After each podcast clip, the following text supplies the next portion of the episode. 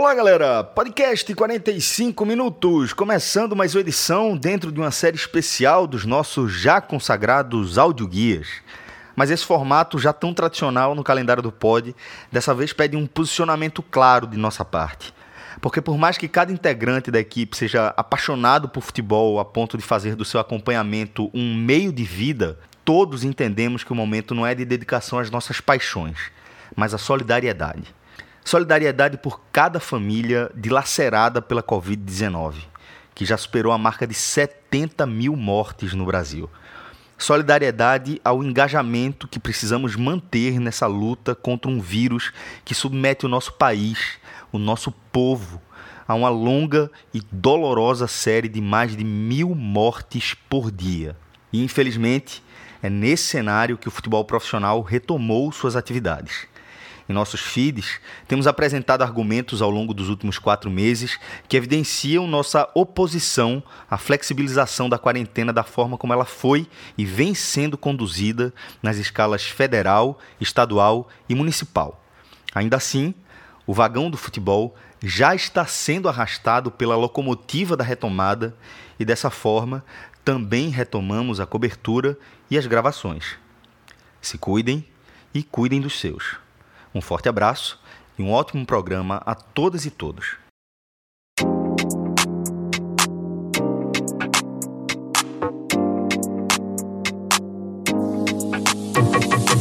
Olá, galera! Podcast 45 minutos, começando mais um programa especial. Nesse capítulo aqui do nosso áudio guia, a gente vai tratar da retomada do esporte. E como a gente vem ressaltando aí, né? É mais importante do que nunca a gente ter essa série de programas aqui, porque depois de quatro meses de paralisação, ninguém lembra de mais nada, né? Sabe nem escalação, elenco, informações, até treinador a turma esquece. É, e para essa primeira parte aqui do programa, a gente vai fazer justamente a retomada é, fundamental, né? Colocar é, o esporte dentro dessa temporada 2020. Que antes da paralisação, o esporte vinha apresentando um cenário de 16 partidas, sendo quatro vitórias, oito empates e quatro derrotas, que gera aí 41,6% de aproveitamento, também conhecido como o pior aproveitamento do G7 aqui da região, né? É, e para abrir o, o, programa aqui já para os nossos convidados, é, que nesse programa a gente vai ter Fred Figueiredo, Lucas Liosi, João Pedro Pereira. Eu vou é, lembrar a situação aqui do esporte no estadual, onde o esporte é, somou 11 pontos, com isso é, fez o suficiente para se manter até aqui dentro da zona de classificação, a próxima fase. É o quinto de seis que se classificam, né? Porém, como está relativamente claro, até porque o esporte enfrenta o Santa Cruz nessa última rodada, é, o esporte tem a classificação bastante ameaçada aqui, né, Fred? Isso, Celso. O esporte ficou numa situação complicada no Pernambucano. Lembrando que, na maior parte dos jogos, o time utilizou reservas com garotos vindo da base. Foi um planejamento que não foi bem executado, não houve aquela separação que costuma acontecer, que a gente viu no Bahia, viu no Vitória. Guto Ferreira acabou indo para todos os jogos depois da Daniel Paulista. Isso gerou uma maior exposição, isso gerou uma maior cobrança. Quando os resultados não vieram, o esporte é, perdeu a mão de vez aí nesse planejamento, colocou titulares no estadual, colocou reservas é, contra o Náutico na Copa do Nordeste, e o resultado é que ficou em situação bem delicada nas duas competições, no estadual, precisa vencer o Santa Cruz, porque aí ele garante essa classificação sem olhar para o lado. Agora, se não vencer o Santa Cruz, fica numa situação extremamente delicada. E aí, seja com empate, seja com derrota. Porque ele fica na dependência que Afogados e Central, ou pelo menos um dos dois, não vença na última rodada. O problema é que eles enfrentam adversários que já seriam fracos e depois de quatro meses perdendo o elenco, são basicamente adversários proformes. Né? O Afogados recebe o Vitória e o Central joga dentro de Caruaru, não no seu estádio, né? no estádio do Porto, no Antônio Inácio, contra o Decisão. Decisão e Vitória estão sendo montados às pressas para esses jogos. Então, assim, o esporte não pode contar com resultados que não seja o do próprio esporte contra o Santa Cruz. E o empate fica completamente inútil, né? Porque não faz com que o esporte é, ultrapasse e Retrô, tem uma vitória a menos, mesmo que Náutico e Retrô um deles perca seu jogo, não faz, não dá para o esporte ultrapassar e não vale nada na conta com os de baixo. Então o esporte, se não vencer o Santa Cruz, fica nas mãos do Vitória ou do Decisão. São pior, as piores mãos possíveis, né? Fred, e esse cenário de, de complicação para o esporte no Pernambucano, a gente já falava antes da pandemia, né? Já seria um cenário complicado, porque você ter que é, entrar com a, a faca no pescoço, assim, num, num clássico, na última rodada, tendo que vencer para se classificar, já é complicado. É, o Central e o Afogado já pegariam times fracos de qualquer forma, que é o Vitória e o Decisão, que são times que não, não conseguiram ir bem no campeonato. E aí, diante de tudo isso que aconteceu, o esporte acabou perdendo o mando de campo por conta da pandemia, não tem mais torcida. Então, apesar de jogar na ilha, vai jogar, é, é, é um campo neutro, não tem aquele incentivo que, que se tem num clássico quando se joga como mandante. E, é, e tem esse outro fator que você falou, que decisão e vitória vão entrar depois de quatro meses, já sem nenhuma, nenhum objetivo no campeonato e com os times sendo montados às pressas. Realmente, a situação que já era complicada, eu acho que ficou mais complicada. É, o esporte tem que entrar é, para vencer se quiser continuar no Campeonato Pernambucano. E, e, e é o que você falou, não dá para pensar em, em, empate, até porque os jogos são no mesmo horário. Tem que entrar com. com perder o primeiro jogo do mata-mata, tem que vencer o segundo para se classificar. Esse tem que ser o pensamento do esporte na ilha. É, Lucas, ainda acrescento um ponto aqui, você falou muito bem. Se não tivesse parado, já seria uma situação difícil. Mas você teria torcida e você teria Isso. um embalo, né? Não que o time viesse bem, lógico que não vinha, mas a volta é muito complicada, tá? Você tinha, criar jogadas... teria vencido o Santa, é, acho que uma semana antes, duas semanas isso, antes, né? Já teria essa, essa, questão também. Mas a volta tem toda a dificuldade de encaixe de jogadas, né? Do, refina, do refinamento do trabalho. A, a reestreia é muito complicado fazer gol, por exemplo. O esporte precisa de gol também na Copa do Nordeste, que Celso vai trazer o cenário aí. Pois é, é, o cenário da Copa do Nordeste é, também é de classificação bastante ameaçada, né? O esporte tem somente nove pontos, é o quinto do grupo A, e lembrando que no Nordestão somente quatro avançam, então o esporte está fora da zona de classificação no momento, né? Para as quartas de final. E aí talvez aconteça o inverso. Tá? É, a situação pode ter ficado um pouco melhor, não pelo esporte, mas porque o esporte, ele, nesse caso da Copa do Nordeste, ele precisa vencer e precisa que não chegue a depender diretamente assim de outros resultados, porque ele precisa, o, o esporte está empatado é, em pontos com o ABC e está um gol atrás. Então ele, na verdade, precisa tirar esse gol do ABC. O ABC enfrenta o CSA no mesmo horário. Dependendo de quando tiver o jogo, o esporte precisa tirar esse gol, se possível, é, fazendo o máximo de gols possível, o máximo de gols, para não ter que parar na decisão do por cartões, tá? Que aí fica mais imprevisível ainda. Porém, é, os outros dois jogos que têm relação com o esporte, o cenário ficou melhor. Porque o cenário antes da paralisação era o esporte recebe o confiança na Ilha do Retiro. Ok, a chance do esporte vencer o confiança era maior antes da paralisação, por ter torcida. Né, o confiança tinha acabado de perder Daniel Paulista para o próprio esporte. Confiança vinha de duas derrotas. Tá? O confiança vinha no momento mais frágil. Porém, o ABC iria receber o CSA, um CSA muito mal, eliminado, desinteressado. Agora, não mudou o fato de estar eliminado. Não mudou o fato de não ter objetivo. Mas o CSA está quatro meses parado também. Os caras não vão pegar um transporte, ir para Salvador, treinar para fazer um jogo, para fazer graça. Total, os jogo pré-temporada para eles, né? Eles Isso, os caras querem treinar, querem aparecer, tá? Então, a dificuldade para o ABC fazer gol é a mesma que eu falei para o esporte agora em relação ao Santa Cruz. Então, e aí tem algo, algo importante. Não existe diferença técnica entre ABC e CSA. E se existe, é pró-CSA. Não estava encaixado, mas se você olhar por elenco, você prefere o elenco do CSA. Enquanto esporte confiança, você prefere o elenco do esporte. Então, deu uma ajustada nesse ABC e CSA, tá? deu uma equalizada nesse jogo e equalizou demais uma partida que era quase carta fora do baralho, que era Botafogo da Paraíba e Vitória. O jogo era em João Pessoa e agora o jogo inverte, vai ser o jogo na Bahia, em Feira de Santana. No caso de uma vitória do rubro-negro baiano, o esporte ultrapassa o Botafogo com uma vitória simples. Tá? E aí você já tem um, um mais um time na lista. Então, para o cenário de Copa do Nordeste, a parada ajuda. Se não ajuda o esporte a vencer o confiança, abre pelo menos essa possibilidade de falhas de ABC e Botafogo, tá? Por exemplo, se não tivesse tido a paralisação, eu não, eu acharia impossível o esporte classificar com empate. Agora eu já não acho tão impossível que o CSA vença o Botafogo, vença o ABC. Não é o resultado mais provável, mas não é impossível.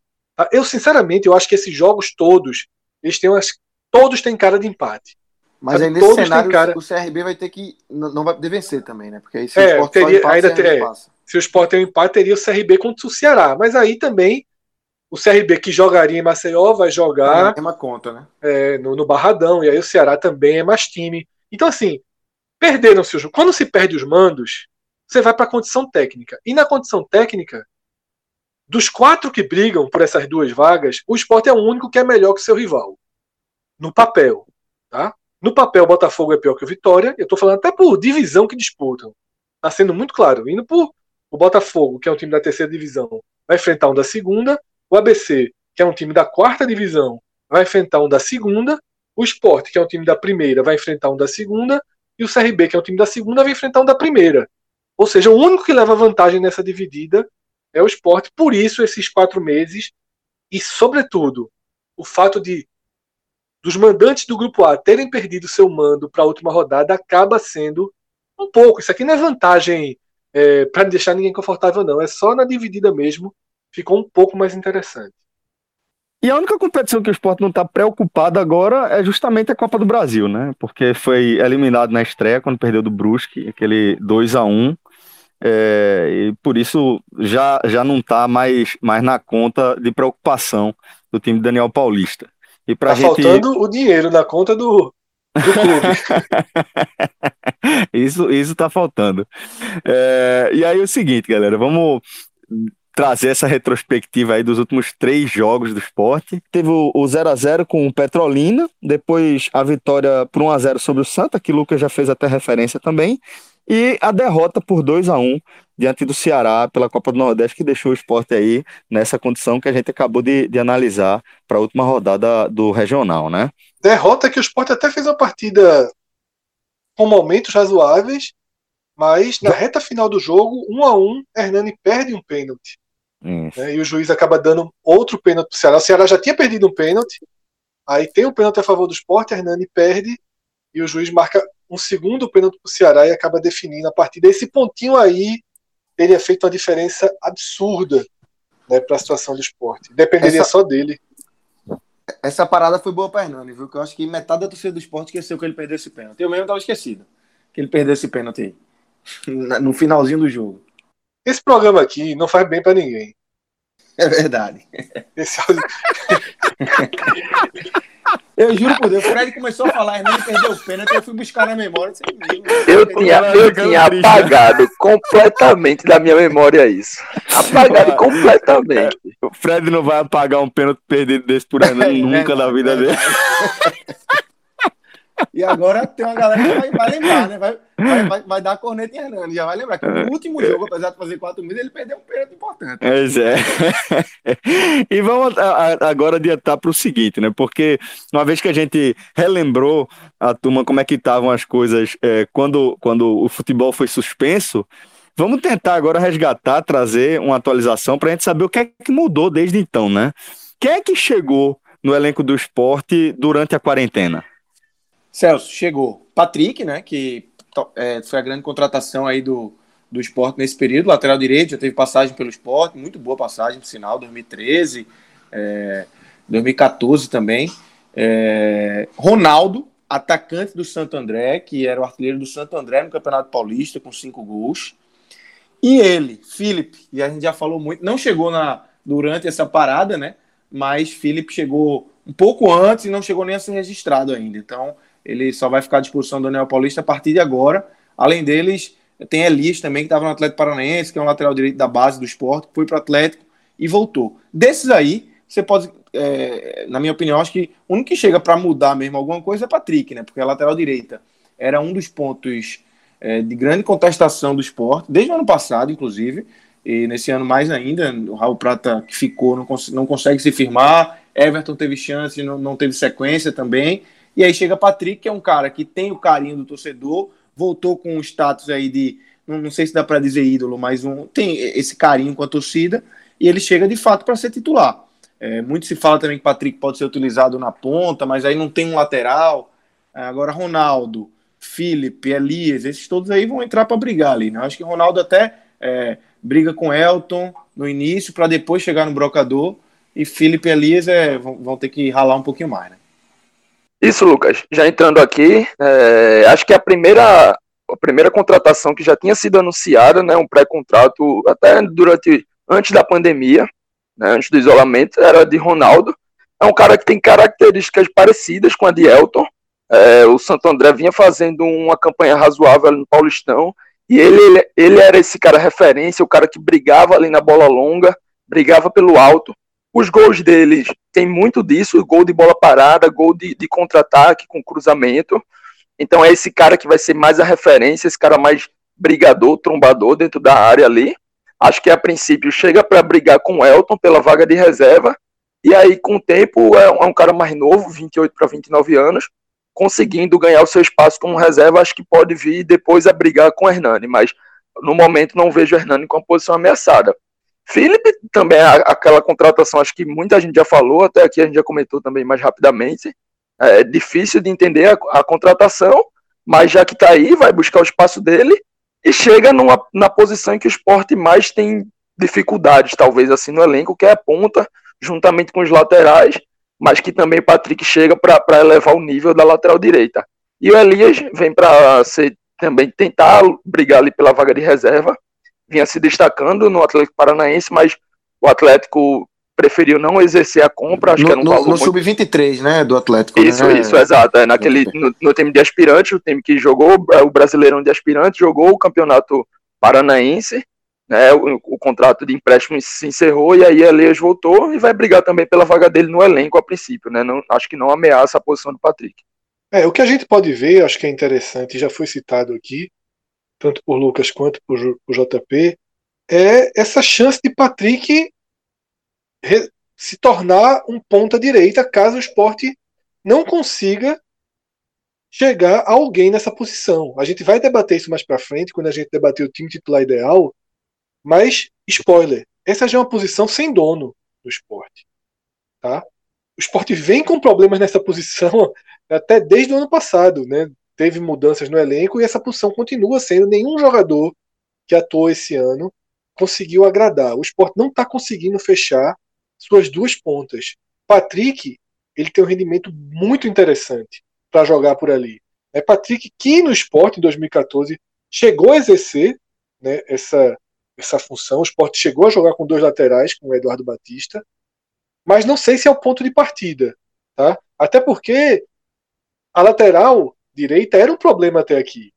Né? Como a esquerda vinha sendo, as laterais do esporte foram problemas graves até aqui. Então, é, pensar em Patrick na frente significa aceitar que o problema continua na direita, a não ser que Elias possa, nos treinamentos, ir ganhando essa posição o esporte vai chegar com Mas aí também decisões. dobra, né, né? De certa forma, a presença de Patrick ali, ela dá um reforço na dá um que reforço, ele tiver. Dá, né? Vai ajudar o lateral, você, né? Exato. Vale. Talvez seja uma forma de você corrigir o problema da lateral. Você sim, acrescenta uma sim, peça ali sim. na frente e pode corrigir o problema da lateral, né? Eu gosto muito, Celso. Eu gosto muito. Eu gosto muito da ideia. Gosto eu muito de jogar gosto, laterais. Também gosto muito dessa ideia. É... Vale, vale mencionar que esse ano três laterais já atuaram ali no esporte, né? O próprio Prata, que é o titular, Everton, que vinha jogando no time B, e na última partida contra o, o próprio Ceará, quem Rafael, atuou né? foi o Rafael, isso, o menino mais novo da base, apenas de 18 anos, que teve Fez o seu. Copa São Paulo boazinha. Né? É porque, a, talvez, é, Fred. E aí, caiba... e o, o próprio Rafael teve o contrato renovado até 2023, né? Então é um cara que o esporte aposta e continua no, no elenco. E já passou Everton, né? A gente vai falar mais pra frente, mas ele já passou Everton na disputa. E Everton começou como o reserva, né? O Everton lateral direito.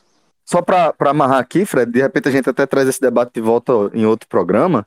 É, talvez isso seja reflexo assim do, do, de uma mudança, né? Que a posição ali da lateral ela, ela passou, ela enfrentou, ela tem enfrentado nesse, nesse é, modelo de futebol mais contemporâneo, né? É uma peça, é um, um, uma fatia ali do gramado que é bastante utilizada, ela tem um papel muito fundamental e às vezes é muito difícil você encontrar é, jogadores que cumpram essa, essas é, diversas funções que a lateral exige atualmente, né?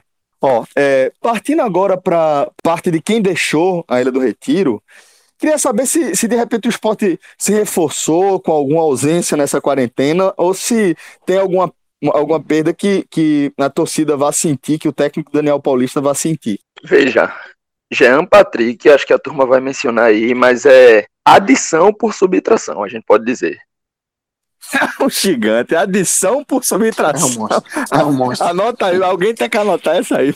André Apolinari vai botar no grupo, André, então anota aí, adição por subtração. Vamos ouvir o conceito agora. Vamos lá.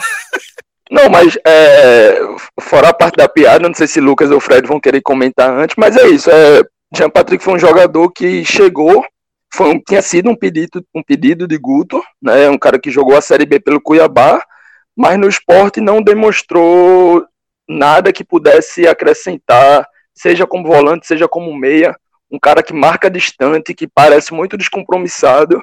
E aí, durante a pandemia, durante todos esses problemas de salário, ele resolveu trazer à tona, pediu, entrou na justiça, pediu rescisão, e aí acabou que não tinha mais clima, né? É, JP definiu na primeira frase, já. não precisava nem ter vindo o resto, né? O adição por subtração já foi decisivo. É, Jean Patrick era um a menos no elenco, um cara um enganador, um cara que ocupa o espaço e não joga o jogo.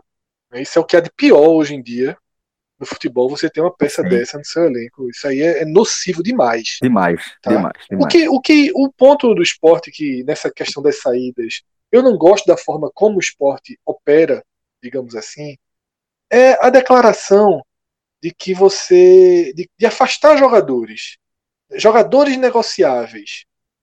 Sabe? Na hora que você avisa ao mercado que Richelli não está mais treinando com o elenco, eu vejo isso como uma desvalorização imediata do jogador.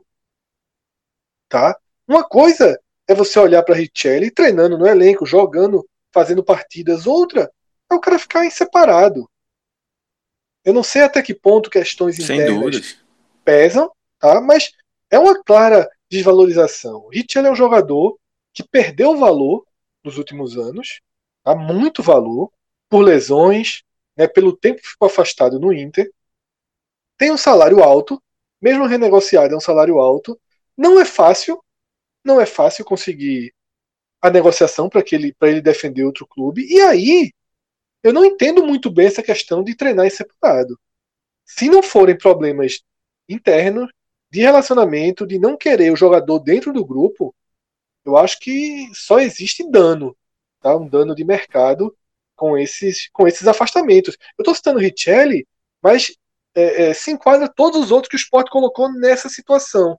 Eu acho que é uma situação de desvalorização.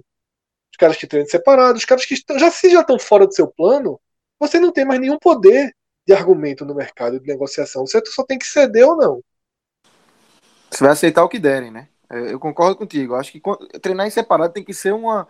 uma se acontecer alguma coisa grave, alguma coisa de, de relacionamento no elenco, beleza. É aceitável que o cara é, é aceitável sim, até há quem defenda de que isso não é não é legal, né? Você consegue entender, né? Você consegue Mas, entender o afastamento se for alguma coisa de relacionamento, não algo dá pra, tipo. Não dá pra gente apontar qual é a eficácia disso na solução do problema, né? Isso, Mas isso. faz e, algum sentido ali dentro dessa cultura. Né? E não é o que parece, porque o esporte afastou, afastou entre aspas, né? colocou para treinar em separado, é, cinco jogadores. Não é possível que esses cinco jogadores tivessem é, derrubando o ambiente lá. Richelli, é. Kleberson, zagueiro, Pedro Maranhão, Pablo Pardal e Everton, lateral direito. É, os Esse outros três sim. são meninos tal. É, Pardal, Pardal, ele acabou que já foi até negociado. Foi emprestado ao Cianorte para a disputa da Série D.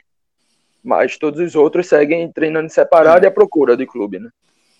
É, então assim, são jogadores que é, eu não sei que, que mal eles fariam se eles estivessem ali pra, até para compor treinamento num nível mais alto. E você, justamente como o Fred falou, tem um argumento melhor na hora de negociar esses caras, né? Isso. O tá jogando, tá indo pro jogo, tá trabalhando. É ativo Sim, do clube, é um... né, velho? É ativo no clube. Você botar ele, ele como se fosse no estoque, é, é, não, não faz muito sentido de, e mesmo, de fato. E mesmo nessa prateleira de venda. Na hora que você tá na prateleira, você tá, você tá desvalorizado. Pô. É. Exatamente. Sobre essa saída de Richelli, eu queria ver mais Richelli. Eu acho que Richelli é, é, difícil realmente. Foram praticamente dois anos aí sem jogar, com 18 jogos, se eu não me engano, só.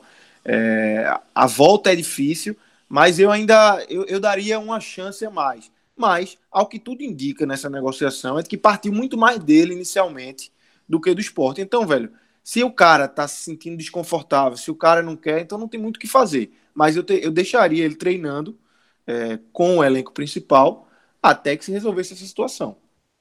Então vamos tentar aqui, é, de forma objetiva, responder se essa parada ela ajudou ou se ela prejudicou o esporte. Celso, é, primeiro ponto, né, no aspecto financeiro prejudicou todos os clubes. No aspecto financeiro ele entra aqui é, é, à parte, porque a resposta imediata é que prejudicou e gerou consequências é, bem problemáticas, tá? A onda do prejuízo gerado pelo, pela paralisação atinge vários clubes de forma diferente. Eu nem acho que o esporte ele foi estruturalmente atingido, porque o elenco já tinha um, um, uma restrição de investimento alta, tá? existiam atrasos salariais que ainda não foram quitados. O esporte, por exemplo, nem, nem se utilizou da MP para reduzir percentualmente os salários, porque o esporte não conseguiu deixar os salários em dia. Então o esporte vem enfrentando os problemas para deixar esse elenco em dia, e isso tudo foi agravado. Então, nesse ponto, é claro que foi negativo. No aspecto apenas dentro de campo, o único ponto negativo já foi trazido por Lucas na abertura. Foi esfriou um cenário complicado de classificação no Pernambucano. Fora isso, tudo foi positivo. Você deu mais tempo para Daniel introduzir o trabalho dele, você conseguiu recuperar alguns jogadores, você conseguiu ter todo o elenco mais alinhado na preparação e você trouxe peças importantes, tá? Como Patrick, que a gente já citou, mas pouquinho antes de Patrick chegar, teve Maidana para defesa, tem Bruninho né, para o setor ofensivo. Então dá um certo corpo ao elenco, né? São, são peças chaves aí. E, sobretudo, é igual a boxe. Quando você está sendo levando uma porrada atrás da outra e sou o gongo, é claro que quem está apanhando é beneficiado. E o esporte vinha no seu no momento muito crítico da temporada. Aquela derrota em Brusque, ela virou a chave. O esporte se equilibrava ao seu modo até ali, mas depois da porrada em Brusque, o esporte saiu do trilho, teve aquele jogo de entrega contra o Náutico, não conseguiu vencer o América fora. Foi um, foi um, um, um problema se somando ao outro, se somando ao outro.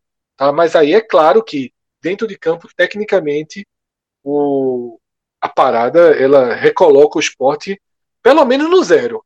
Tá? E o esporte estava negativo. E para o zero já é um respiro. É, eu concordo. Eu acho que é o momento a gente vê na prática o que a gente analisou na chegada do Daniel Paulista, né? É, quando o Daniel Paulista chegou, a gente foi unânime em falar que assim, Daniel virou treinador de futebol. É, o que ele não aparentava ser na, nos, nos, primeiros, nas primeiras oportunidades que teve no esporte, ali como interino, depois efetivo, mas agora, depois dessa passagem pelo confiança, ele de fato virou treinador de futebol. Então agora, é, por mais que não seja um longo tempo, e por mais que ele vai ter nas costas aí para tirar esses três meses é, de completa inatividade, é claro que o jogador os jogadores fizeram exercícios em casa, mas é completamente diferente. Então, assim, ele vai ter, por mais que seja um tempo curto, ele tem um tempo aí para colocar em prática suas ideias e tentar moldar o time do esporte ao seu jeito. Então é a hora da gente ver realmente é, o trabalho do Daniel, né? Porque quando ele chegou, ele já chegou com jogo em cima de jogo, jogo em cima de jogo. Então, agora chegou a hora da gente ver o Daniel de fato em campo, é, em campo não, né? É, queria torcer do esporte fosse Daniel em campo, né? Tem vaga Daniel, no banco. tem vaga. Com o Richelli afastado, para mim ele já é o primeiro reserva. Do, da... bota, bota assim que vai de chuteira pro, pro banco. Eu, eu acho que ele vai para o São cinco substituições né? agora. Dani, veja só. É mesmo. Tá 1x0 tá 1 a 0 o jogo. Vai insistir tu precisa nisso, botar né, um volante. Celso, 1x0 o jogo, 1x0 o jogo. Tu precisa botar um volante. Tu tem Ronaldo Daniel, e Daniel. Tu Daniel, levanta pra placa para 15 minutos. Daniel, Daniel. Pronto. Segue o jogo. Pior a camisa, a camisa 5 tá com o Ronaldo, ele vai ter que ceder, ele vai ter que ceder pra Daniel, a camisa 5. Oh, mas, só, mas só falando sério aqui, falando sério, sério, sério, que, é, eu acho que não, 15 minutos não dá não, 15 minutos de, de futebol profissional pra quem tá parado é, é muita coisa. Não, cara, e Daniel, Daniel não o cara seria... pô. É, o cara seria atropelado em todos os lances. É, Ele... é, é, talvez a gente, a gente esteja, esteja imaginando aquela figura, justamente essa, sabe, é, Lucas? E, não, esse cara, quando ele joga pelada, tal, mas é diferente. O ritmo é muito não, é, diferente. e ele, ele já comentou comigo que de, depois que ele parou, ele nem, nunca mais jogou pelada, velho. Jogou é, uma vez ou outra, assim, no CT do esporte, aquelas peladas uhum. com comissão técnica, com barrinha e tal, mas pelada mesmo. Ele não joga mais, né? ele não é uma coisa que que o motiva mais, que dá, dá prazer mais nele jogar pelado de futebol. Então, assim, ele tá, desde que ele parou, definitivamente parado, né? Nem, nem é. peladinho. Se fosse, se fosse ao menos um, um, exímio cobrador de falta, né? Se tivesse aí, sido um exímio cobrador de falta na carreira, é podia ser. É outra história, que é o fundamento. O é o fundamento que pode fazer fica, a diferença, né? Fica a dica pro Fortaleza aí. Pode inscrever Rogério Senna, viu? Olha aí, pô. Fica da porra. Com cinco substituições, já a pessoa ele tirando a camisa Oxi, de botão e pedindo a 12. Menino. Aí vamos lá, vamos seguir aqui com a análise do esporte, terminar aqui o, o, o devaneio. Então, é, dentro desse, desse, desse tudo que a gente analisou, como é que ficaria o, o time titular ideal de Daniel Paulista para essa retomada? Celso, eu vou propor que a gente debata as posições onde a interrogação ela pesa, tá? E a gente vai debatendo é, esses setores, porque acho que alguns são bem discutíveis. Ah, então, eu não sei se Lucas e, e JP concordam, mas para mim a primeira interrogação já começa no gol, tá? É, eu tinha, todo mundo que acompanha o podcast sabe que eu tenho críticas a Luan Poli, tá? Acho que não, não, não vem bem, não é um jogador para ser titular numa Série A, apesar de ter feito uma boa reta final de Série B. Mas o problema é que existe agora o Lampoli pós-falhas. Tá? Eu acho que ele falhou né, de forma grave contra o Brusque, contra o Imperatriz. Mas eu nem defendo aqui claramente que a gente deveria considerar que Luan Poli fez o suficiente para perder a posição e Maílson começa. Eu só acho que no atual cenário do esporte, os três goleiros deveriam estar no patamar muito próximo. E a única certeza que eu tenho é que a queda de confiança de Maílson e Luan Poli, para mim, faz com que Carlos Eduardo é, fosse o nome da vez. Não vai ser. Tudo indica, 99%, ainda que ele tenha passado um tempo afastado, né, porque ficou com a quarentena com seus familiares com suspeita de Covid-19. A, a, a, a, esposa de Luan Poli testou positivo para Covid, né? E aí Isso. ele acabou 15, duas semanas afastado. Mesmo com essa com esse tempo, eu acredito que Luan Poli volta de onde parou. Volta titular. Mas para mim, essa posição ela está bem definida, não acompanha os treinos. Então, veja só, qualquer opinião que a gente vai dar aqui baseada em treinos que a gente não viu, fica muito difícil. Mas que ninguém tá vendo, na verdade, né? Que ninguém tá vendo. Mas só, só por, o esporte. Por estágio de confiança, eu, eu queria ver Carlos Eduardo começando. Porque o esporte vai para jogos muito importantes e seria importante um goleiro com confiança total. E Carlos Eduardo fez um, um 2019 muito forte né, no, no, no, Brasil e eu queria começar com ele, mas eu sei que é meio uma divagação minha aí, meio fora da realidade. Fred, é, já Tempo, pega. né, Fred, que você defende é, a, a, essa chance mais efetiva para Carlos Eduardo. Desde que ele foi contratado, você já, já é, pontuava a importância dele ter, ter vindo de, de, de, uma boa atuação recente, né? Ter tido bons desafios durante um, um, um período prolongado, né? É, eu sempre defendi que ele não era um terceiro goleiro, que ele brigaria pela posição com os demais. E eu só reforço isso, porque agora que teve quatro meses parados, sabe? Eu, eu acho que ele tecnicamente talvez esteja mais pronto, mas enfim. Vamos ver aí Fred, como é que os outros já, enxergam. Já, já pegando o gancho, é, acho que essa realmente é a primeira incógnita desse time. E eu tô bem contigo nessa visão. É, acho que todo mundo sabe que eu também tenho uma preferência clara por Maílson, mas entendo e sei que grande parte da torcida e a preferência até da comissão técnica é por Luan, e aí ele que vinha jogando nesse time principal. Mas acho que essa parada, esses quatro meses, colocam os três num pé de igualdade. Ainda mais quando a gente pensa no fato de que Luan ficou duas semanas é, tem duas semanas a menos de treino, já que a mulher dele testou positivo para a Covid, e aí ele, logicamente, foi afastado do elenco e, e, ficou duas semanas em casa. Então, nesse momento em que a gente tem os três em pé de igualdade, podemos colocar assim, é, eu tenho alguns conhecidos que, que trabalham no esporte, estavam no dia a dia antes da parada, e sempre comentaram sobre Carlos Eduardo treinar muito bem, e, em alguns momentos diziam até que era o goleiro que treinava melhor dos três. Então acho que já passou, já passou não, chegou o momento de, de Carlos ter uma chance efetiva. A gente ainda não viu, o Carlos não jogou. Na minha opinião, ele foi o melhor goleiro da Série B 2019 e, e isso aí tem um peso. Então, pelo momento, é, pelo pé de igualdade dos três, acho que Carlos merece essa chance. E aí, Luan e Maílson talvez brigando pela, pela vaga ali reserva, caso ele venha abrir. Não acho que vai acontecer nesse primeiro momento. Acho que Luan volta. É, também posso dizer que entendo essa volta, era quem era o titular. Talvez tenha maior confiança de Daniel, mas acho que realmente chegou o momento de Carlos ser testado e receber alguma chance. Vamos lá. Eu, eu discordo um pouco de vocês. Eu, é, eu acho que Luan vai ser o, goleiro agora, na volta. Ah, apesar desse, desse tempo aí afastado, eu acho que Luan vai ser o goleiro do, do jogo contra Santa Cruz e da sequência da, da, da Copa do Nordeste. Concordo que que está na hora de, de, de, ver Carlos Eduardo. Eu queria ver Carlos Eduardo em ação, mas eu ainda não, não sei se é o momento de tirar de tirar Luan. É, acho que Luan tem que, é, na minha visão, tem que dar uma brecha maior para sair do time. Ele falhou, falhou para mim gravemente contra o Imperatriz. É, teve alguns outros momentos também na temporada que ele deu uma titubeada, mas eu ainda não vejo como o momento de tirá-lo do time. É, mas, para mim, Carlos Eduardo é o segundo hoje. Para mim, Carlos Eduardo é o segundo hoje. É, então, em, na minha visão, em qualquer farrapada de Luan, aí sim eu, eu faria essa troca de colocar Carlos Eduardo, mas no momento para mim seria Luan Poli. Saindo para a lateral direita, a gente já teve esse debate da lateral direita, né? ninguém discute, discute que Patrick é o titular, existindo apenas uma possibilidade de Patrick ir para frente e aí ter alguém na direita, mas a gente sabe que não vai começar assim. Então eu diria que o time ideal do esporte hoje teria Patrick, a dupla de zaga, ela é a mesma na cabeça de todo mundo, né? Que é Maidana e Adrielson. Tá tendo Thierry ali como um, um, reserva. Vai, deve ter alguma disputa de posição entre Thierry e Adrielson, talvez.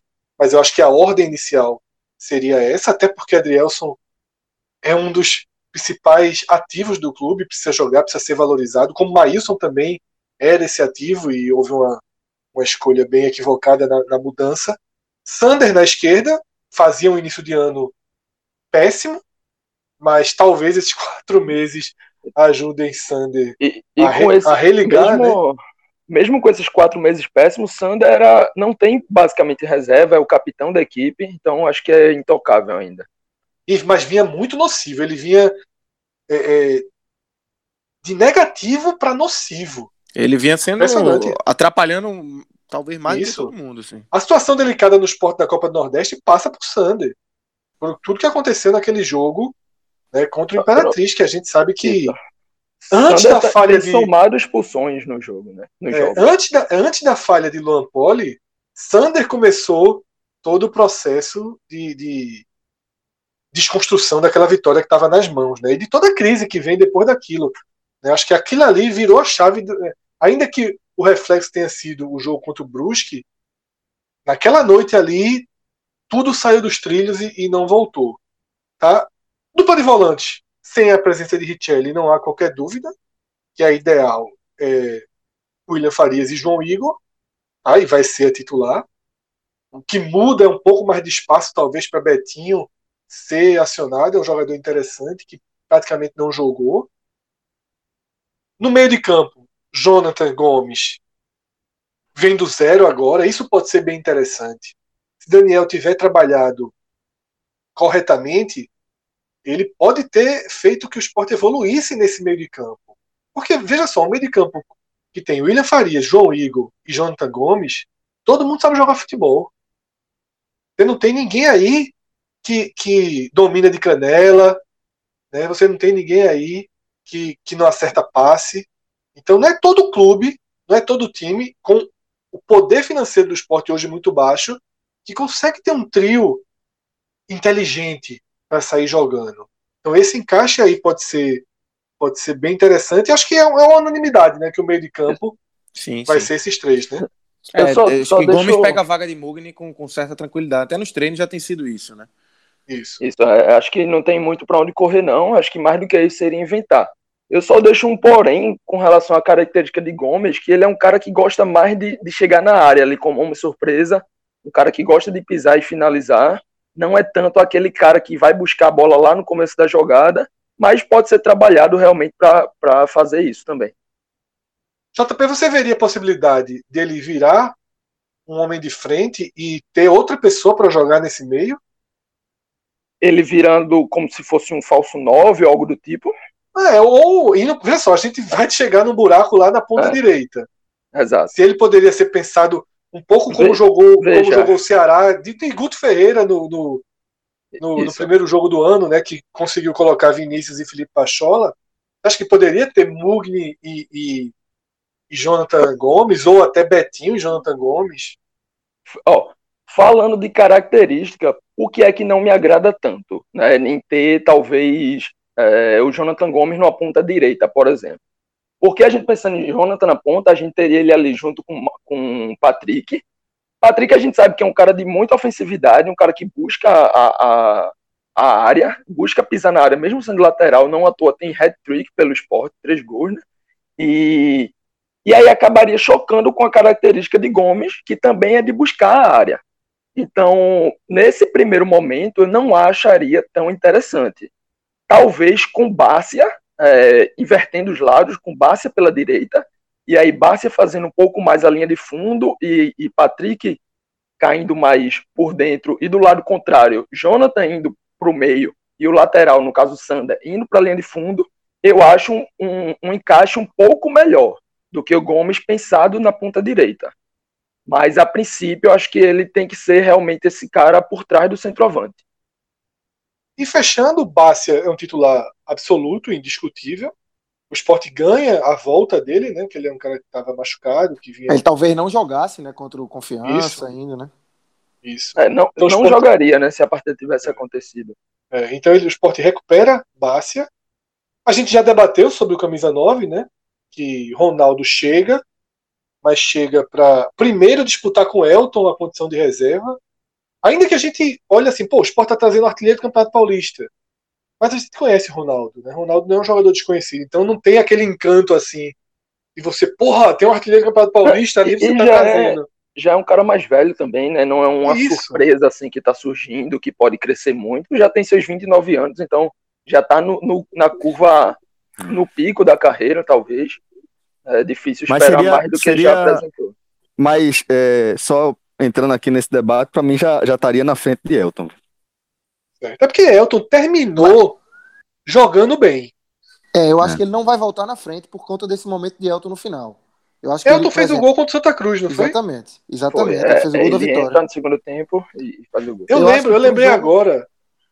Pode concluir, Lucas. Não, que eu acho que pro, pro jogo contra o Santa Cruz, por exemplo, é, Hernani titular, eu acho que Elton vai estar no banco. Se, pode ser que Ronaldo esteja também no banco mas se ele só for levar um centroavante para o banco, eu acho que ele levaria Elton ainda, justamente por conta desse finalzinho aí de Elton é, até a parada. E aí eu me lembro do debate, veio agora o debate que eu vinha trazendo em alguns jogos, nos últimos jogos, que essa posição que a gente chegou agora é tão carente, tão carente, que eu cheguei a defender Elton de titular nessa posição. Porque ele foi acionado em alguns momentos, não sei se foi contra o Petrolino ou contra o Salgueiro, né, teve alguns jogos que eu gostei Salgueiro. do encaixe de Elton é, jogando com o Hernani, caindo para a direita não, mesmo. Contra o Santa Cruz. Contra, contra o Santa, Santa Cruz, ele entrou, entrou e fez o gol, né? Fez o gol e estavam os dois. O Hernani estava em campo também. Isso. Então, é, mais, mais, Bruninho chegou, fez, um, fez bons 15 minutos ali, 20 minutos contra o Ceará. É muito pouco tempo, mas é, a gente também conhece o jogador, um jogador interessante. E Marquinhos é um cara que me agradou, tá? De todos os que jogaram ali, e foram algumas decepções né, que a gente teve nessa posição esse ano. Eu, eu, esperava mais, mas Marquinhos, eu acho que ele tem ímpeto. E nesse time do esporte faltava ímpeto. Faltava é, o cara é, que, Fred, que vai sobre Marquinhos... aquele gol contra o Vitória, aquele gol contra o Vitória, por exemplo, o JP. Tem uma assinatura de Marquinhos ali. É, foi algo que a gente debateu desde o primeiro pódio sobre ele e ele até reforçou essa característica de ser brigador porque ele teve expulsão em algum jogo, né? É, não lembro exatamente qual. Contra isso, contra o Náutico, isso contra o Náutico. Náutico é. é. porque na própria Série B do ano passado, que é onde Marquinhos surge, ele é um cara de muito cartão amarelo, mas é muito cartão amarelo porque ele é um cara que fecha muito o lado, dá muito combate, desarma muitas bolas, então tá sempre ali brigando, tá sempre uma bola ele consegue o desarme, outra consegue a falta, acaba levando o amarelo e, e fica com essa imagem, essa pecha de ser um jogador agressivo. No, no, clássico contra o Náutico tem essa expulsão também que reforçou essa marca, mas ajuda muito no momento defensivo e no momento ofensivo ele tem sido esse cara interessante, esse cara vertical, esse cara de velocidade, drible, entrada na área ali mais agudo. É, particularmente eu acho o Marquinhos um jogador interessante para ser um reserva. Né? Mas numa situação como essa, em que realmente não tem o titular, não tem quem colocar ali, Maxwell não agradou, Evandro não agradou, Ian não agradou. Então, se a gente tem um reserva interessante e não tem o titular, esse reserva tem que ser o titular. Acho que é bem claro assim essa visão. É, Bruninho pode brigar ali com vaga com ele, pela vaga com ele, mas é, ele parece ser esse cara mais agudo, mais vertical mesmo. É, para mim, ele e Bruninho a briga. Pra, é, pra mim é ele Bruninho. Eu, nesse momento, iria de Bruninho, porque é, Marquinhos não me agradou. Marquinhos me agradou, foi o que mais me agradou, como o Fred falou, dos que jogaram. Mas acho que ainda falta muito para ser um jogador, pensando na Série A, é, de um nível de, de, de, de, jogo de Série A, sabe? Então, eu tentaria Bruninho, não conheço muito Bruninho. É, vi apenas esses 15, 20 minutos contra o Ceará, não tenho visto treinos, mas a torcida do Atlético Mineiro gosta Bruninho, dele. Bruninho é um cara muito querido no Atlético, né? É um cara Isso. que é tratado até como uma eu joia. Me apegando mais nisso. Isso, eu também me apego um pouco nisso, né? Que ele chega com, com algum respaldo de Minas, né? Isso acaba a gente tendo que valorizar isso, né? Porque é, os outros não tinham esse respaldo. Bom, é, então é isso, né? Acho que a gente já, já passou aí pelos pontos mais importantes, já respondeu as perguntas que a gente tinha que responder aqui nesse programa, e agora é acompanhar os desdobramentos aí, essa retomada é, do futebol profissional. É, fique aí de olho no seu feed, porque vai ter muito mais conteúdo para você. O feed do 45 minutos vai voltar trincado e nervosíssimo também. Forte abraço e até a próxima, galera. Valeu. Tchau, tchau.